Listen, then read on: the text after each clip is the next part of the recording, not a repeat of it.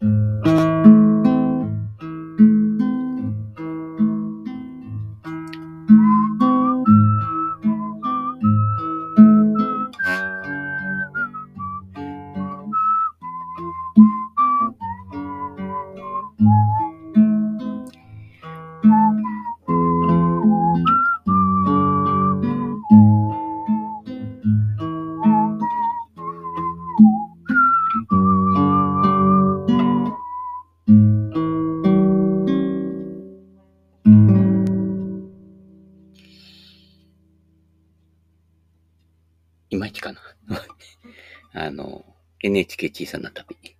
ちょっとふとメロディーがね、あの、浮かんできたので、ね、ちょっとあの、この辺かな、この辺かなっていうコードを探りながら、ね、やってみました。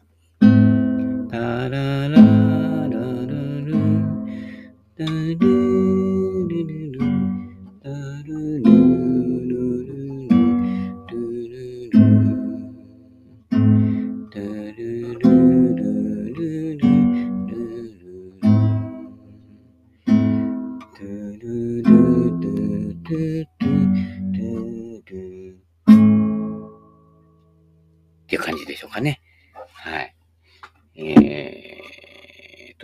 ことなので、えー、大野裕二さんですね。昔から、えー、レコード時代から聞いてましたね。えー、ルパン、ルパン、あ、ルパンはもう当時書いてたか。で、ルパン以外の、えー、いろんなアルバムとかね、結構買いまして。今でも持ってるやつあるかなレコードとしては持ってねえか。C、CD とか、あとどっかから録音したやつとかね、えー、ありますけど、ルパン以外にもいろんないい曲ね、この NHK の小さな旅のテーマもそうですけどね、いっぱいあるので、えーえー、私のね、えー、日本人一押しミュージシャンですからね、えー、山下達郎なんかさんとかね、と並んで、やっぱり私のこう、フェイバリットミュージシャンですから、えー、すごいなと思います。はい。えー、そんなこんなで、えー、セベケンラジオ。昨日はね、俺が一応主催ということでやっているね、えー、カウンセリンググループの日で、はい。えー、まあ、宮崎の方のね、お友達からもらったナスを、えー、来た人にあげたりとかね、えー、そんな風にして、いろんな話をしながら過ごしました。はい。で、どこ？どの辺から入りますか？いろいろね、えー、ゴルフから行っちゃう？えー、岡本彩子、ゴルフの本と、いきいきなりでいいかな？うん。どこまで行ったかね？ゾーンでしょ？パッと見ただけで、競技で予選通過できませんみたいな、ね。うん。なんで、なんでしでしょうか？いや、実力ですみたいな感じで、それを言っちゃおしまいよって話ですけどね。はい。えー、ベストが出た人、同じ服を着るといったジンクスは役に立ちますか？まあ、信じるものは救われるじゃないけど、多少は役に立つんじゃないんですか？うん。わかんないけど。でも今度それにこだわっちゃうと、ね、勝負服なんて決まっちゃっててね。あいつまたあれだよ、上が赤で下が黒だよってね。タイガー打つじゃねえんだからさ、ちょっと無理くない？みたいなね、思われちゃうわけですよね。うん。ねえ、勝負パンツとか言ってね。いや、勝負パンツってって勝負パンツの日はすぐパンツ脱ぐだろう。あ、まあそれは P、P かもしれないけどね。えー、そういったことなので気をつけていただきたいと思いますけれどもね。ジンクス。えー、私なんかは、まるでないですね。うん。この間墓場に行って、墓、墓の脇にほら、玉砂利とかあるんじゃない？あれ洗った人がなんか、いらなかったのかさ、余っちゃったのか忘れちゃったのかさ、洗い場のところに石がいくつか並んでたんで、で、それ拾ってきてね、で、打ち帰ってきてね、LED の赤いライトに照らしてね、お、すげえ、なんか、ルビーの指輪みたいみたいな感じでね、だったららった、じゃじゃってね、音楽が流れてきましたけどね。曇り、ガラスを手で拭いてあなた明日が見えますか？って、それ別だ、別だ、別だ、別だ。うん。別だ、別だ、別だですね。えー、な感じでした。何やってんだかよくわかんないんだけどね。うん。たら、あの、石拾ってからね、いろんな夢見るんですよ。昨日もね、ちょっと輪廻転生っぽいね、ちょっと Facebook の方とかね、にもちょっと書いたんだけど、あの、まあ、ちょっとだけスピとかの方にも書いたんだけど、夢を見ましたシリーズ。今日ね、3本立てだよ。もう、昔のね、3本立て、東映なんとか祭りじゃないけれどもね、ゴジラなんとかな、あ、と、ゴジラはあれか。え、ゴジラどこだっけ？ま、まあいいや。とにかく3本ですよ。うん。日活ロマン、あ、まあいいや、それはね、置いといて、えーと、なんだっけ？うん。映画みたいな夢見ました。で、一つはね、ちょっと、えー、ね、墓場の石拾ってきたせいかね、あのー、落語みたいに話していくと、ね、京都みたいな石畳の町。前の日にね、雨が降ったせいか、その石畳のところを川のようにさーっと水が流れてるのね。そしたら、上の方からなんか黒いもの、でお腹が白いものがパーっと来て、よく見たら鳥のヒナだったのね。で、その先に排水溝があったの。で、やべえと思って排水溝の手前でさっと拾ってね。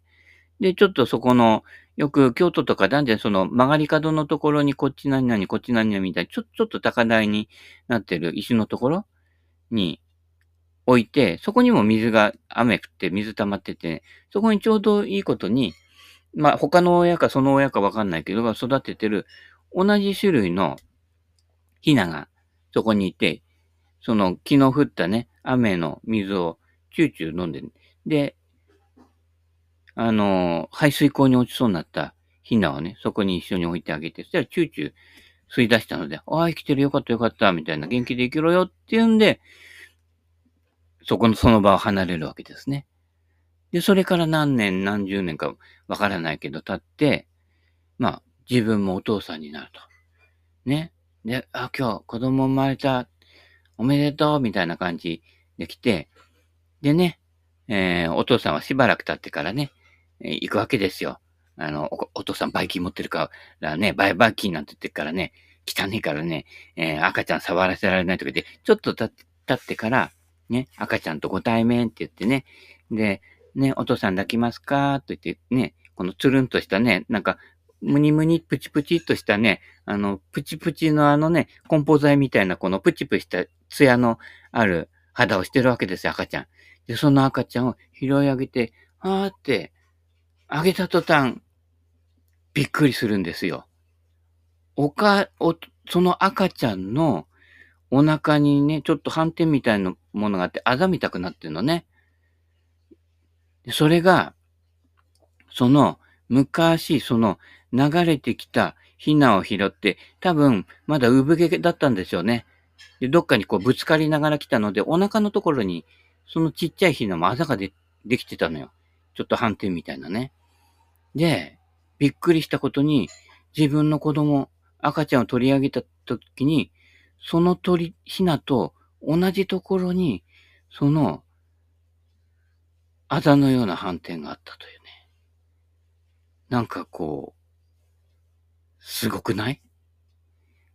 なんか、あの時助けてくれて、その後、そのね、ヒナがどういうふうに成長に、成虫、成長になってね、鳥になって飛んだかどうかもわからないんだけど、巡り巡って生まれてきたんじゃないかなと思わせるような夢を見たんですよ。うん、この間墓場で拾ってきた石ね、あの枕元に置いてありますけれどもね、なんかちょっとそんな不思議な夢を見ました。もう一つもね、えー、書いてあるんですけど、映画館行った夢ね。これもちょっとはね、話すと、昔、親父がまだやんちゃで若い頃。で、まあ、俺は生まれていてね。うん。まあ、俺もやんちゃの頃ね。親父が映画見に行こうみたいな、あれ見てからみたいな言って、どす、どすっかね、この時間からで、あ、バスももう来ねえんだよ。うちの方バス少ねえからみたいな感じでね。で、電車に乗っていくのも、かたりな、遠いしな、駅までな、みたいな感じで行ったら、ふと、道の向こう側を見たら空のタクシーが止まっていてね。で、あれ？鍵ついてるな、行っちゃえ？みたいな感じ。まあ、やんちゃだったんですよ。実際の親父も結構やんちゃだったんだけど、うん。で、乗ってっちゃえ？みたいな感じでね。うん後で返しておけばいいだろ。どうせここ、この辺田舎だから暇だから、特に何何もねえから大丈夫だ、みたいな感じ言っちゃってね。したら、やっぱ悪いことはできないね。映画が始まるまで待ってたら、ね、親父はビール飲んで待ってたんだよ。したら、なんか、ガサガサっと来て、何事と思ったら、刑事コロンボみたいなやつが入ってきて、警官と共にね。で、親父のところに来て、ちょっと、ちょっと、あの、うちの神さんがね、とは言わなかったけどね、あの、ちょっとお聞きしたいことが、みたいな感じで、コロンボみたいな人が入ってきてね、聞いて、親父もね、やべえと思って逃げようと思ったんだけど、もう出口そこしかないから、もう逃げられなくてしょうがなくてね、覚悟決めてね。で、やっぱりね、まあ、そこはね、そこはもうタクシーそこに置いてあるからね、もうバレちゃうわけですよね。うん、指紋とかもついてるしね。で、しょうがないから、うん、やりましたっていうことでね。で、や、で、それで、まあ、タクシーの持ち主のうんちゃんがね、やっぱり来て、で、自分のタクシーだから拾いに来たの。返しにもらいにね。うん。ただなんと、そのタクシーのうんちゃん優しい人で、いや、あんたら映画好きかいみたいな感じでね、タクシーのうんちゃんのがもうずっと年配なんで。で、あ、だったらこう、うちの方の映画館で、ね、もう、もう取り調べしてるうちにもうその映画終わっちゃったの、その映画館ではね。なので、うちの方でやってっから来ないって、ちょっと都会の方は遅い時間までやってっからね。うん。で、なんと、そのタクシーに乗っけてってくれて、で、三人でみんなで見たの。映画、見たいと思って。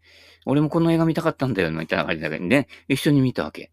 で、映画見終わって、で、最寄りの駅まで送ってくれて、ここから乗るとまっすぐ帰れからと言ってね、タクシーのうんちゃんが、ね、笑顔で手振って、じゃあな、みたいな感じで、坊主またな、みたいな感じで帰っていくわけよね。で、なんか俺も、ね、子供心ながら、子供ながらね、嬉しいんでも、ね、もうずっとタクシーが見えなくなるまで手振ってたって。それなんかこう、映画みたいな夢でしょ？うん。そういうの見たの。なんかそういうのね、最近結構ね、夢、まあ覚えようとしてるのもあるかもしれないけどね、見るんですよ。うん。なかなかね、なかなかこう、ね、もう、起きてもうね、一本の映画見たぐらいの疲れでね、いや、なんか疲れたな、みたいな感じで起きるんだけどね。うん。なんかそういう、なんかいい感じの夢だよね。その、なんかこう、そのタクシーのうんちゃんのね、こう、笑顔を忘れないみたいな感じのね、夢ですよ。うん、ありがたいなと。人の優しさにね、言ってみればタクシー泥棒して犯罪者ですよね。うちの親父もね。乗っちゃった俺も加担してるわけだけどね。そういった人にも優しくしてくれる人がいて、なんかこうね、心がほのぼのとするというね、そういう夢でよかったんですよ。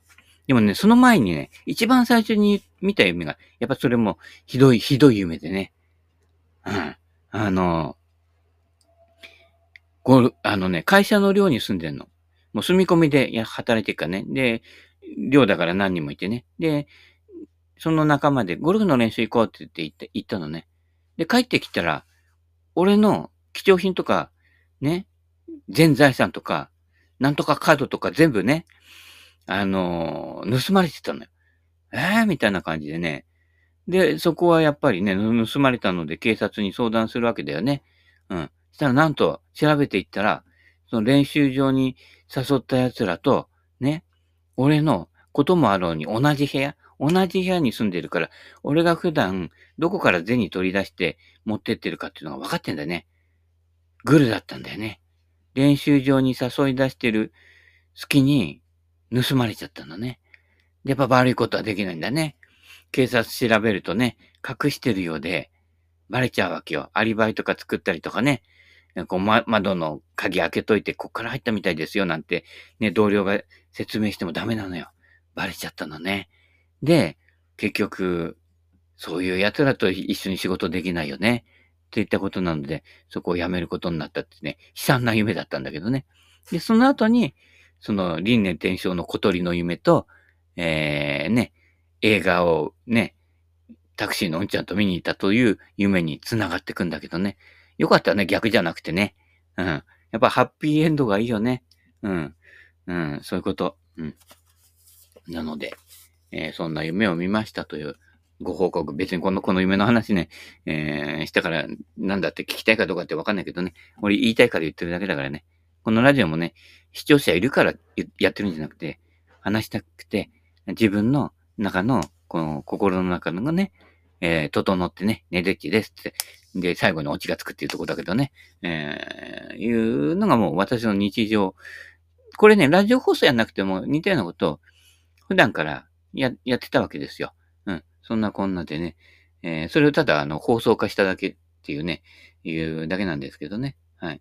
えー、そんなとこです。で、まあ、ジンクスね。石拾ってきたところからそんな話になっちゃったけどね。うん。あんまり演技担ぎがません。えー、なんか取っとくといえば、あの、酒豚。あ、これゴルフのマークニーナとか、酒の、酒の瓶の貼ってあるラベルあるんでしょあれで時々和紙で達筆に書いてあるのあんのね。久保田とかね。で、そういうのなんか、なんか捨てがたくて、こうね、えー、取っといたりとかね。そんなのはあります。あとは、あの、果物が入ってたパックとかね。あるいはヨーグルトとか、プリンとか、ね。時々あの、ちょっと高いけど値引きになった時買うあの、プリンアラモードのね、ちょっとシャレ、こじゃれた器とかね。なんかそういうのは、なんとなく取っとくんだけどね。まあ、その後使うことはまずほとんどないんだけどね。うん。なんかちょっとこう、洒落たお弁当箱のね、使い捨てのお弁当箱みたいなんだけど、あ、これうなぎ詰めるのにちょうどいいなとか取っとくんだけどね。うん。結局、うなぎ丼で食う から使ってないとかいろいろあるんだけどね。なんかそういうのを無駄に取っとくんだけどね。まあ、2、3年に一度ね、なんかあれ、例えば取っといたんだけど、なんか、なかったかなって言って役に立つことがあるんあ、これ便利だなっていうのはあるんだけどね。まあ、2、3年に1回ぐらいですね。はい。えー、そんな感じで。そんな感じでね、ゴルフクラブも集めたりと、取っといたりするんでね。でも、2、3年に1回に、あれどこ行ったかな？誰かにあげちゃったかな？マジェさんに取られたかな？なんて思いつつ、倉庫物色すると、あったみたいな感じでね。なんか、まるで初めてそのクラブに出会ったのごとく、ね、初対面のね、ときめきがまたもう一回戻ってくるわけですよね。うん。それでまたそれ、ちょっとね、あじゃあちょっと使ってみると、あ、意外と練習場で打ってみるといいじゃないってね。じゃあグリッププラスをもう一回付け直してみようって言って、この間打ったのが、えー、普段はあんまり使わない58度の14のウェッジだったりするわけですね。次回ちょっと使うと思いますけどね。そんなこんなでね、時を超えて楽しむっていうね、時をかける少女みたいな感じですよ。うん。でいつも俺は倉庫にタイムマシンを持ってるわけね。いつでも20年前、30年前、時には50年前、100年前まで遡れるわけ。一気にね。そうするとね、この間拾った墓、墓場の石じゃないけれどもね、なんか夢見たりしてね、見るわけですよ。うん、そんな感じでね、もう日常生活から夢の中まで全部炎上してます。うん、炎上するより炎上してください。で、悪い夢もいい夢も、なんかのね、なんかを表現したり表してたりとかね、あるいは自分の中のにあるこうちょっと癒しさだったりとかね、醜さだったりもするので、そういうのも関係なく全部ね、受けて感じ取って、でやることで、だんだんだんと自分がこう、整っていくというね、セベッチですってなるんで、そうすると、やっぱりギャグも冴える。とは限らないけどね。うん。まあいいんだけどね。うん。ジンクス。ね、まあ、ジンクスよりリンクスですよね。はい。リンクスの1位よ。うん。えー、もう一個ぐらいでいける？コンペの朝など、周囲の目目があると決まってミスしてしまいます。あー、誰かれってね。あの人なんかは、名前言えないけどね。練習場で打ってても他の人が来てて、あ、やってる？どう？なんて言って見てる、見られてるなと思っただけでちょろったりするんだよね。あの人はね。俺なんかは来て、いや、これ今さ、あの、ここのからさ、スライスかけて、力のないスライスでさ、ね、100ヤード8番で打ってんだけどさ、えー、こんな感じなの、ポーンってやったらピンそば寄っちゃったりするわけね。で俺の場合はなんかね、動画撮ってたりとか、人が見てるときに、わざわざ、これからこういう球打つからって、いや、ここはドラコンでしょみたいなドライバーコントロールってね、160ヤードショートホール、上りんで、行きますなんてポーンって打ったら、お、乗ったかなみたいなショットが出るわけね。逆に誰もいなくてね、あのー、これで打とうかな、ま、みたいな時に、ね、ちょろって息入れたり するんだけど、私の場合は結構逆なところが、ね、あるところもあるんだけど、まあ人によってはやっぱりみんながいっぱい見ててね、要はあの、コンペで何組かあるけど、最初の組の方、一組目、二組目って、みんなが見てね、こう、じろーっと見てるわけですよね。うん、その中でやるとね、いや、どうしよう、どうしよう、どうしよう、みたいな。え、ここでこうやって、ここから、コックで使って、ここで上げて、ここの右肘を絞ってね、えっ、ー、と、右を向いて左に引っ掛けろって言ってたから、みたいに言ったら、逆に右にね、シャンクみたいな球出てね、ネットに当たってね、えっ、ー、と、これどうやって処理したらいいの？みたいな状況になるわけなんでね。うん、そういったことなんです。はい。そういったところでね、えー、気楽にやってください。うん。別にそれでね、あのー、ね、トーナメントの最終日優勝争いしてるわけじゃないからね。うん。プロだってそうだよ。出だしのところ、プロなんかやっぱ練習場でちょっとね、体作ってから、えー、来るんだけど、まあ、岡本や子さんなんかもそうだけど、まあ、大抵のプロは、そんなにいっぱい本数打ちません。で、上の方の、やっぱ、上位争いしてるようなプロの方が逆に、えー、数本持ってね、体の調子を整えるみたいな感じでやってます。なんか感覚を戻すみたいなね。こう、右手一本で上行っちゃちょこんちょこんちょこんって言って、あ、もう終わりみたいな感じで。うん、うん。あ、ドライバー打たなくていいの？いや、ドライバー打たないのみたいな感じで。うん。で、ウェッジと同じようにね、振っていくからみたいな感じで言っていく人が、ね、出だしのティーショット7割ぐらいで打つけど、意外とそれが飛んじゃうっていうね。うん。いうような感じでね。やっぱりその辺が、上位に来る人とか上手い人の方が、こう、の、なんだろうな、こなし方が上手いっていうのはありますね。練習場でよくね、練習場で桑田ってドライバーの当たりいいんだよな、なんていう人はいきなり出だし OB とか言ってね、おろしたてのね、えー、プロボイはなくしたりするわけですけれどもね。そういったところなので、ね、その辺のこう自分の気合の入れ方と、をちょっと内気をそらすじゃないけどね、やる気をそらすっていうのもね、結構脱力には大事なところでね。で、やる気出さなくちゃいけないのは、このパットを外すとちょっと流れが変わって、高さに負けるなっていう時の勝負パットは、がっちり2メートルぐらいのでも、がっちり打って、しっかり入れとくわけですよ。で、そこから流れが変わるからね。うん、そ、その意外とショートパットで、えー、実は勝負の流れって、パッティングから変わっていくんです。スリー、スリーパットした、ね、次のティーショット結構ミスりやすいんですよ。そのスリーパットした流れを引きずってるからね。うん。そういったところの流れで、ワンパットでバーディー取ったりすると、次のティーショットもね、気持ちよく行って、フェアウェイの真ん中に行くんだけど、そこでよく出すと、フェアウェイの真ん中に行ったホールはなぜかトリプルボギーになるという法則があるのでね。そんなには続いて、3回続いていいショットは出ないっていうのはね、どっかで心に留めておかなくちゃダメだよ。うん。忘れちゃうんだね。流れがいいから、よーしなんてなるけど、ね。いや、そんなことできてたら、もう、とっくにあんた80切ってるよっていうレベル、こと、話ですからね。その流れ。うん。その辺の自分の感情の浮き沈むとか、そこら辺に敏感になってくると、人の目のある時って、ああ、ミスりやすいよなとかいうのをね、どっかに心に留めておくと、毎回毎回来て、ああ、やだ、やだな、やだなっていううちに打つと、やだねったら、やだねの玉が出るわけね。うん。そこのメンタルの処理っていうのは、やっぱりゴルフやってる時じゃなくて、普段の日常生活の立ち振る舞いとか、あるいはこうね、初対面の人と会う時の緊張感とか、ね、あの、行ったことのないところのね、会社のね、初めての面接とか、ね、いろんな場合あるんでしょ？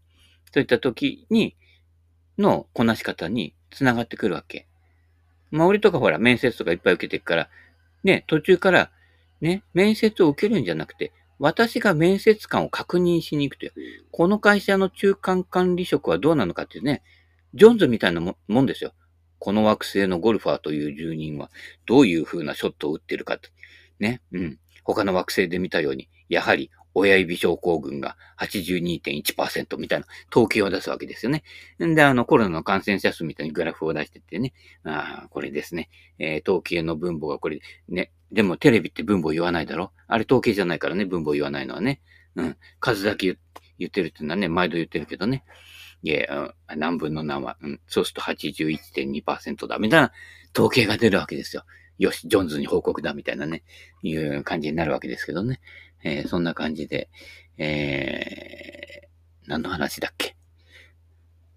周囲の目があるとっていう話ね。はい。どうしたら痺れずにラウンドできますか？いや、な、痺れるの？それは数考えてからだよね。ゴルフ場行って、数字としか遊んでないの。もったいないよ。ゴルフ場ってすごい綺麗だよ。前も言ったけど、ジャック・ニクラスの人のジャック・グラウトさん。ね？なんでプロゴルファーになってんですかって。近所にゴルフ場があって、ね、そこへね、外から眺めると、すげえ緑が綺麗で小川が流れて、こんなところで働けるんだって、素晴らしいと思って、その美しさから入ってくるわけよ。ゴルフ上手くなってプロになってね、人稼ぎしようみたいなね、YouTube やってアクセス増やして1000人増やしてやるみたいな、そんなえげつないこと考えてないわけですよ。誰とは言えないけれど。うん。ね。一回のレッスンで1万8000円取ってやろうなんて、そんな打算的なこと考えてないわけです。なんて素晴らしいとこだ。こんなところで働けるんだ。すげえいいな、みたいな。海老原誠二さんもそんなところがあってね、すぐ近所、ね、ゴルフ場で、林吉郎さんちが隣だから、な、流れでそうなったみたいなね、アルバイトしてて、そんで、ね、最初の1年ぐらいプロになるっていうけど、全くなかったんだけど、1年ぐらい経ってね、ちょっと、あ、俺もやってみるかなって言って始めて、5年後にはプロテスト受かってるからね。そういったことなんでね。意外と、気楽な感じで。えー、だから、数字とばっかり見てないで、セベに行ったら、ね、数字見てる人って意外とね、いろんなもの見ようとしてるのよ。セベのこのゴルフ場の起伏とか、ね、こっち側からこうなって、ね、グリーン上のね、ラフ見て、ラフの芝の流れが、ね、グリーン上の芝見て、ね、順目だ逆目だってわかんないの、意外と。昔の高麗グリーンみたいにこっちから見ると光って、こっちから見ると黒ずんで見えるとか、そういうはっきりした違いって弁当グリーンっていうのは出にくいので、そういう時ってどこを見たらいいかっていうと、グリーン周りのラフ。ラフは必ず大抵、目がはっきり出てて、出てんのよ。そりゃそうだよね。何センチか伸びてるわけだから。そうすると、ね、大抵はそのグリーンの、まあグリーンの芝とね、別に作ってたりするんだ、するんだけど、大体グリーン周りのラフの芝とか、あの、エッジのね、ちょっと短くかってるところの流れとかに、大体沿ってることが多いわけです。うん。そういったところで判断してみて、うん、ちょっと下りだけどこれ、ある程度しっかり打たないと届かないかなとか言う、とかね。逆に、上りでしかも逆目かもしれないっていうところで、若干強く、ね、20センチ分ぐらい強く打つ感じで、打つと、それでギリギリやっと届いたとか、それでもショートしたとかあって、ああ、なるほどなって言って、それ体験から学んでいくんだけど、毎回毎回ね、前回の学習なしでまっさらでくるわけね。学習しない人ね。あの、あの人とかあの人とかは全く学習しないんだけどね。で、また同じこと繰り返してね。で、16番ホールぐらいになってね、あ、会長分かりましたなんて言うんだけど、いや、また次も同じことやるなって自分でもそう思ってんだけど、それはね、そこまでに来ててね、学んでないのよ。見てないの。要は。見てない人は学習できないの。見てて忘れちゃうならまだ許せるんだけど、見てないからね。話すことに一生懸命だから、あ、まあ誰、誰とは言えないんだけどね。ねそう、そういったことなので、その辺気をつけていただきたいと思いますね。また、あの、人の悪口言ってね、えー、終わっちゃうところですけれどもね。まあ、そういったことなので。あ、大事なのはね、ね、やっぱり身近な人には感じていることを率直に伝えられる関係。うん。向こうはそう思ってなくても言っちゃうけどね。うん。で、やっぱり、ちょっと離れた人にもね、また会う機会があるような人にはね、ちょっとラジオで言っとくとかね、いうことでね、うん。なんか遠くの人に向けて、これは正しいんだよみたいなこと言っても面白くないですよ。うん。で、身近な人で、だいたいそういう人間関係って大抵どこ行っても似たような人間関係みんなやってんの。ってってところで、身近なところでね、深まる人間関係ね、浅く広くはダメです。もう近所でね、もう、深い井戸ぐらいね、掘ってね、井戸掘りすぎちゃってね、地球の反対側に出たぐらいね、深く掘り下げてね、温泉でも掘り当ててください。あ、ということなんで、もうまた時間になりますので、うん。ゆったりと、はい。プロゴルファーになって、はい。のんびりと、のびのび、たくましく生きててください。それではまた、バイバイキーン。